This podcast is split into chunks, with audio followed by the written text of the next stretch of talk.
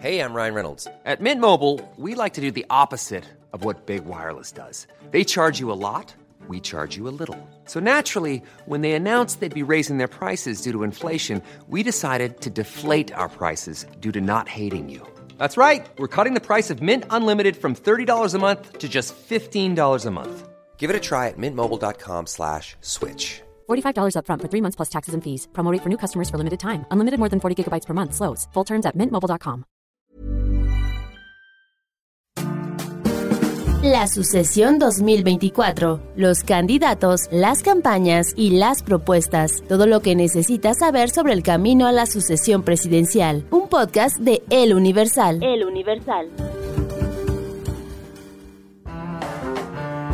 Buenas tardes, mi nombre es Mario Dorantes y esto es Sucesión 2024, el podcast político electoral del Universal. Y mientras Claudia Sheinbaum se registró ya como candidata formal eh, para la contienda presidencial y este martes lo hizo ya Xochil Gálvez, calentando motores y esperando ya el arranque, el banderazo formal el primero de marzo, quisimos dedicar este programa a un tema, a un hecho que me parece el que no soy experto y en el que me parece que es importante hablar y discutir y para eso invitamos a su sesión a Carolina Araujo. Carolina es la encargada, la jefa del YouTube del Universal. Carolina, ¿cómo estás? Muy bien, muchas gracias por la invitación. Gracias Primero ti. quiero aclarar que yo tampoco soy experta Pues del no. todo en el tema, pero algo sabemos y algo... Exacto, pero, pero mucho más de esto sí sabes. Y eh, el hecho del que queremos platicar es eh, el siguiente. Igual ayúdame, Caro, si, si me salto algo, pero primer antecedente es Jorge Álvarez Maínez. Se destapa, lo destapa más bien el gobernador Samuel, Samuel García, eh, en una mesa con carta blanca, sí, en un ambiente de fiesta. Y al final dice, bueno, Jorge va a ser el candidato de MC. Eh, pasa el tiempo y después empieza a surgir, empieza a correr un video, inicios eh, de febrero, de un, un palco eh, en el estadio universitario de Tigres para un partido Pumas eh, que el mismo Álvarez Maínez graba, donde se burlan de las sanciones del INE. Eh, Álvarez Maínez incluso lanza ahí un buscapiés a Manlio Fabio Beltrones, el político sonorense del PRI, y el video empieza a circular y empieza a generar, empieza a hacerse viral y empieza a generar alto impacto. Beltrones eh, me parece que agranda la conversación, la mete a un terreno donde se siente cómodo.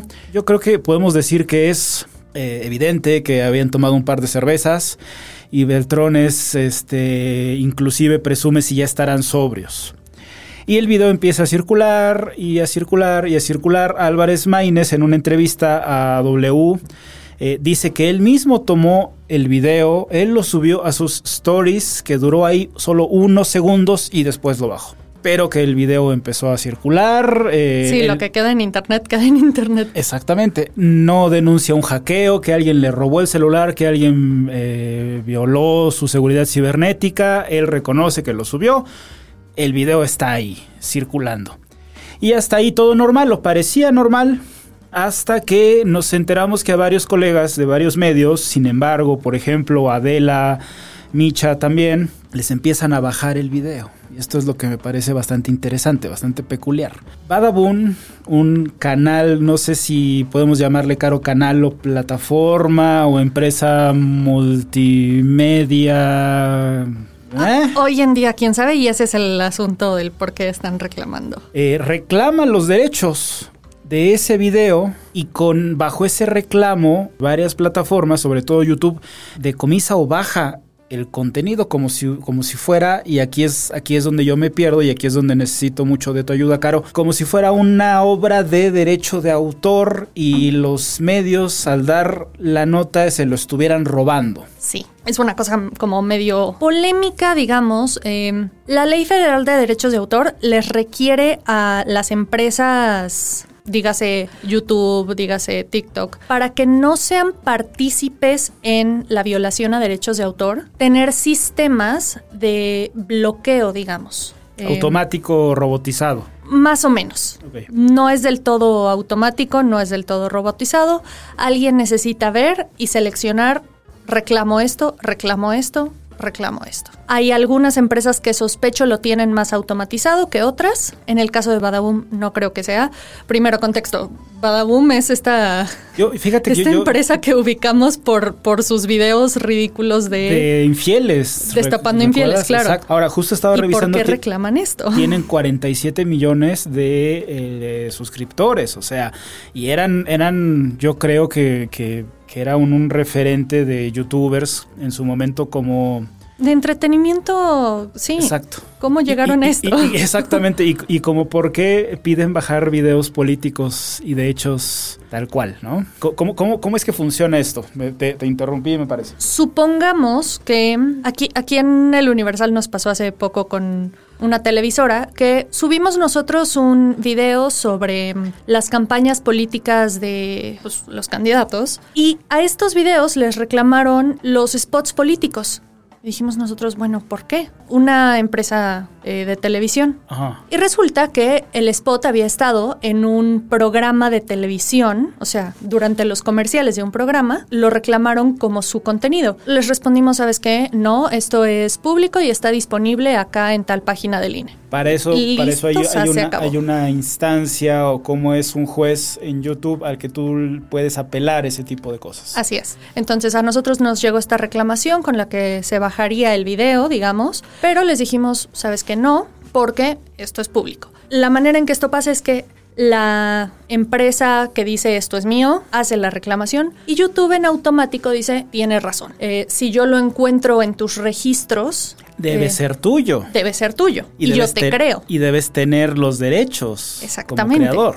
Claro. Si no, no lo estarías reclamando. Exactamente, ok, ok, Eh, ok. que, que es esta parte que ellos hacen en cumplimiento de la ley de derechos de autor. Y que hay algunos llamados a la Suprema Corte de Justicia para revisarlo porque hay quien dice, ¿sabes qué? No está tan claro. Porque hay algunos, digamos, algunas excepciones a esta ley de derechos de autor. Entonces, hacen este reclamo y uno puede decir, ¿sabes qué? Yo sí tengo derecho a usar esto por X, Y, Z. Lo que pasa aquí es que Badaboom, ¿cómo tiene los derechos? Pareciera ser que sí hay ciertas, ciertos indicios de que pudieran tener derechos. Esto que ya que le pasó a Sin embargo, a Adela, a este youtuber campechaneando. Entonces, esto ya había pasado en Tijuana con la alcaldesa de Tijuana eh, que fue amenazada, que se fue al, a, a vivir, a al un, a un cuartel, de, la Guardia Fuerzas- Nacional. Fuerzas Armadas, sí, sí, sí.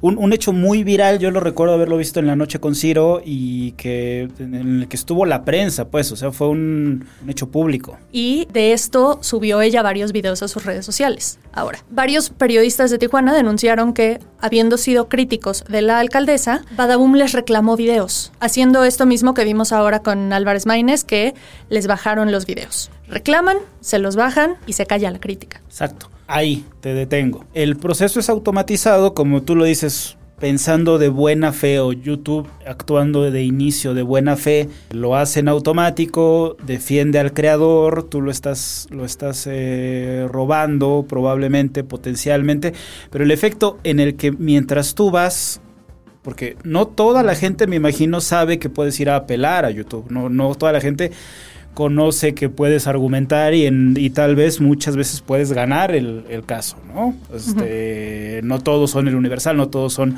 youtubers importantes. En lo que pasa este proceso, en efecto, hay un- una zona de silencio en el que esta alcaldesa o inclusive me Álvarez me Maínez. parece que Álvarez Maínez no lo consigue, pero intenta hacerlo, creo yo, torpemente, porque solamente lo hace más grande. Eh, buscan esa zona de silencio y que un video se deje de se deje de promover, se deje se deje Desaparezca de, mover. internet. Y, y- y yo Pues, digo, yo creo que es una forma, no sé si sofisticada, pero sí muy moderna de censura. Yo lo, lo digo y lo digo, Caro, de repente te veo así como emproblemada, pero me parece que si un, uno o dos eh, estrategas de marketing político sabes, ah, claro, mira, ve con Badabun o ve con fulano, los reclama, y se baja el video, eh, podemos potencialmente encontrarnos y, a eso voy. O sea, no, no, no me preocupa tanto lo que pasó, sino lo que puede pasar en estos tres meses de elecciones intensas, de golpeteos de ida y vuelta y donde yo estoy casi seguro, si no te he puesto lo que quieras, a que va a surgir un video bien incómodo de algún político. Sí, en la Ley Federal del Derecho de Autor hay como alguna consideración en el artículo creo que 148, alguno de sus fragmentos, que mientras no afecte digamos, monetariamente al creador de la obra, que en este caso sería Álvarez Maínez, que tiene derecho a ceder su obra, suponemos a Badaboom, se puede usar para fines periodísticos. Déjame ver si te entiendo. Mientras no generes tu plata con eso, puedes usarlo. O mientras no genere el otro plata con eso. Mientras no le afectes la generación no de le plata. no le quites su plata, exactamente. Este, Puedes usarlo con fines periodísticos. De hecho, habla sobre hechos recientes y, y cómo cosas publicadas en medios eh, o de cualquier otra forma se pueden usar mientras no se les quite la plata y uh -huh. como para generar una discusión. Exacto. Que es un, un no, no, no, sé cómo, cómo se le llama, pero es un uso justo, ¿no? Un fair game, digamos. Así es. Okay. O sea, hay como este principio de uso, uso legítimo de... Y entonces tal vez entraría ahí. Y es por lo que está en duda si YouTube debería y, y Facebook, etcétera, eh, simplemente bloquear las cosas y sancionarte en automático. Exacto. Ahora, evidentemente eso pasa por la cantidad monumental de gente subiendo y robándose cosas. Exactamente.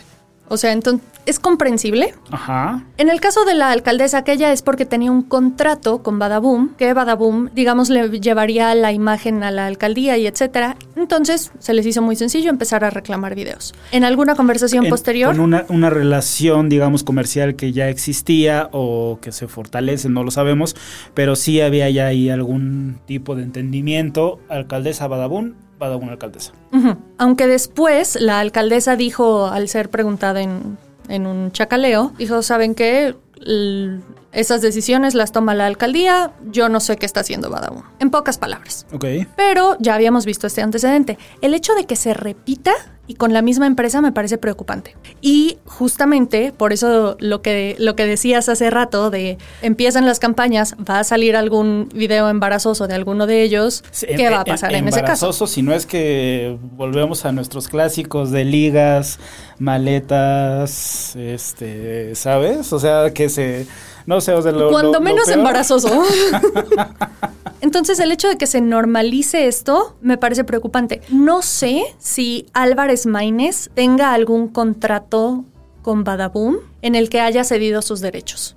Los derechos al uso de su imagen, los que es, es lo que acusaban los, los periodistas en Tijuana, que la alcaldesa había eh, cedido los derechos al uso de su imagen y de hecho Badaboom hace un par de días se echó un tuitcillo ahí jijiriji de todos los viernes a tal hora se dan clases gratis de derechos de autor. Ah, caray. Yo, yo sigo esperando que, que, pasen en dónde. Solo dijeron la hora, pero no, no dieron el lugar. Okay. Este. No, pero eso, eso de repente como que denota cierto cinismo, ¿no? O sea, claro. como, como la, la, discusión de la gente seria anda en el guerrero con el narco y anda como empezamos nosotros, que somos gente seria, hablando de Xochitl, hablando de Claudia. Y este fenómeno eh, parece, y por eso me parece importante traerlo, porque no se está viendo o no lo estamos viendo del todo. No podemos todavía verlo del todo, pero, pero creo que esto que dices es, es, importante. Es la segunda vez que pasa con la misma empresa. Y el hecho de que se normalice, que los políticos eh, cedan los derechos de su imagen a empresas, que los reclamen como hechos de censura, como actos de censura, ¿en dónde vamos a parar? ¿Deberían los políticos de poder vender su imagen? Ok, esa eh, es una otra, deberían, otra, discusión mucho más grande. ¿Deberían las empresas, eh, tienen derecho a reclamar cosas que fueron pagadas con recursos del erario? ¿Pueden, ¿Pueden reclamar a estas empresas derechos de autor por cosas que pagó el erario público? Yo creo que no. Sería, sería como que AMLO reclamara la mañanera. Sí, claro, una mañanera producida con impuestos de todos. Bien público. La mañanera es un bien público. También. Ahora, ¿las redes sociales de Álvarez Maínez son bienes públicos o no? Porque han crecido también por los cargos públicos que ha tenido. No, y lo, el partido Movimiento Ciudadano recibe dinero para hacer campaña también. Y también hay toda otra discusión sobre a quién le pertenecen las redes sociales de los políticos. Si a ellos, eh, a las instituciones o a quién. ¿Qué más, en qué más debemos fijarnos o en qué deberíamos, crees, estar alertas? O estar eh, con la mirada sospechosa tal vez de aquí a todo el proceso electoral. Al menos sobre esta dinámica o en la eh, plataforma general grande y la que es ya la televisión del mundo que es YouTube. Yo creo que deberíamos prestar atención a por dónde se están difundiendo estos videos, porque también muchas veces tenemos la, la cosa de oye, esto lo publicó un periodista, en cuyo caso yo, yo sería, yo me iría más al hecho de ser respetuosa del trabajo del periodista, del reportero, de darle un crédito, pero a la hora que son los mismos políticos los que publican sus errores, digamos. Como en este caso. Como en este caso, deberíamos tener el derecho a, a utilizarlos, siendo que son redes que en cierta medida están siendo pagadas por el erario público.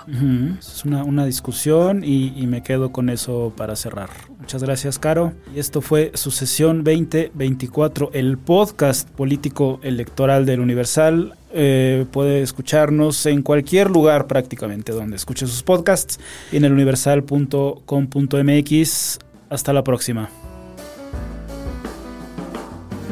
La sucesión 2024, los candidatos, las campañas y las propuestas, todo lo que necesitas saber sobre el camino a la sucesión presidencial. Un podcast de El Universal. El Universal.